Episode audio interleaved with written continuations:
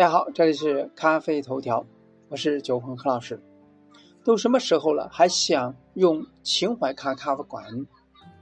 众所周知的上海咖啡馆的开店速度，兰博基尼都没有它快。那在这个咖啡行业卷到了波涛汹涌城市里边，咖啡馆越开越多，是因为经营咖啡馆真的很容易吗？根据上海市食品行业协会咖啡专业委员会在去年十月发布的《上海二零二一年精品咖啡消费观察》报告当中提到，上海咖啡馆的开店热潮呢是在二零一八年开始的。截至二零二一年十一月，上海登记在案的咖啡馆呢大约是七千二百家，其中呢，二零二一年一月到二零二一年的十一月期间呢。上海新开的咖啡馆是九百五十一家，年增百分之四十一点五。按照这个数据计算呢，现在咖啡馆的数量大概是在七千五百家左右。门店的增长，除了是国际品牌与国内本土品牌相互争抢市场，导致咖啡店的急速的增长之外，那一些主打精品咖啡、手冲咖啡、创意咖啡的私人咖啡店呢，也在过去二点三年如雨后春笋冒出。要在大片竹林的掩护下凸显自己呢，这成为了每颗春笋冒出前就需要思考的问题。那想要投身这个竞争激烈的咖啡市场，站稳第一步很重要。如果说想要从价格入手，那必然是卷不过连锁咖啡店的。所以呢，新加入的咖啡店呢，必须找到自身的特色和定位，才有机会在这个市场里面呢站稳第一步。上海的咖啡市场之所以会飞速发展起来，一方面呢是上海的城市发展与定位，人们逐渐有了喝咖啡的习惯。注意了，这里。仅，并不说并非刚需，只是说因喝而喝。那对于大众消费而言呢，咖啡的仅仅是饮品，好喝特别就行。极少人呢会追求咖啡的风味。另一方面呢，是疫情使得消费方式了改变，咖啡馆成为了年轻一代首选的线下社交场所之一。有了需求，那供给了自然就会上升。上海的消费主力年龄段呢，在二十到四十岁，女性占百分之六十。随着社会不断的发展呢，上海的消费者的背景喜好多元，加上了喜欢新鲜，大家呢去到咖啡店呢，买到咖啡的第一步，并非的先喝上一口，而是趁着咖啡还在造型的时候了，赶紧拍照，然后呢上传到社交平台上，分享着自己的生活。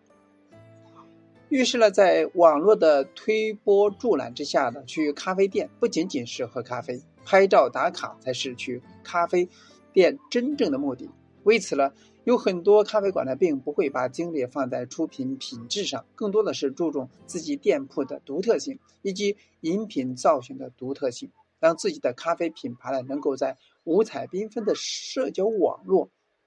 凸显出来。那在上海呢，七千多家咖啡馆能够有一千多家装修风格，日式、韩系、工业风、洞穴风、复古风，无论是什么装修风格呢，目的只有两个：极高的出片率，投入资金做广告，让前来打卡的人呢能够拍到一堆好看的照片，然后呢发布到网络上，然后呢吸引着下一波的网友来打卡。当当这家店赚到钱之后了，就会关掉。接着呢，用同一批的设备，接着开一家不同风格的店，继续用同样的模式做一波生意。那这一操作呢，也带给了很多人一个错觉：咖啡市场虽然很卷，但是咖啡店越开越多，经营咖啡店是件得心应手的事。这也导致了很多行业雏鸟会认为，开一家咖啡店呢，只要设备高端、装修独特，客人呢就能够源源不断。然而，过上自己向往的开咖啡店生活，但是现实就是现实，被市场蹂躏一番之后了，才后知后觉的发现呢，理想和真正经营是两回事。被现实打败之后了，也不会思考是不是自己经营方式有问题，而是选择埋怨是连锁咖啡市场抢了他们的生意。那上述两段话呢，区别在于，一个是玩转市场，一个是情怀开店。情怀真的能够当饭吃吗？显然是不能的。我们呢来算一个账，很多人呢开咖啡馆呢会认为设备很重要，于是呢会花大价格投入设备，为了达到自己理想的店铺风格，也是花了大价格进行装修，加上铺足水电费以及人力的成本。在这里呢，少则就得十几二十万，而这仅仅是前期。咖啡店呢，不是一开门就会有生意，毕竟呢，消费者很少会选择陌生的店进行消费。这时候呢，还需要大量的成本呢去进行宣传，每天呢也要有物料、水电、人力的成本不断消耗。理想的半年呢有机会回本，但是现实是回本的时间呢，并不是理想的那么理想。往往呢需要更长的时间才会开始获利，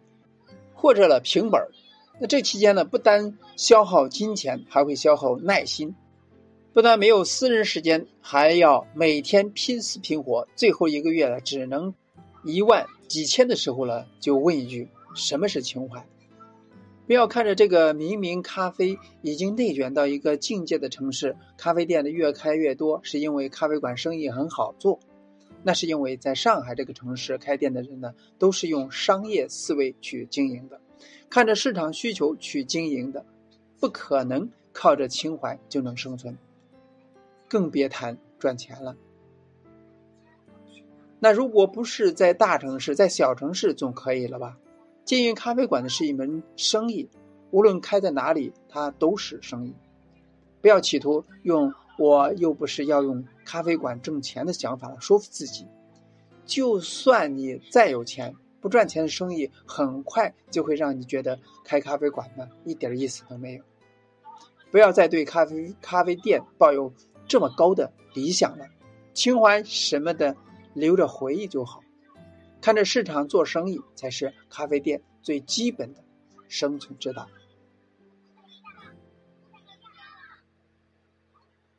不知道现在你开咖啡店是靠着什么样的毅力和信念、情怀，还是商业模式，还是思维方式的呃转变等等？现实就是现实，市场终归是市场，生意了还是需要赚钱的。希望大家在开店之前呢，多多思考自己为什么要开咖啡店。那今天呢，就到这里。咱们下次再见。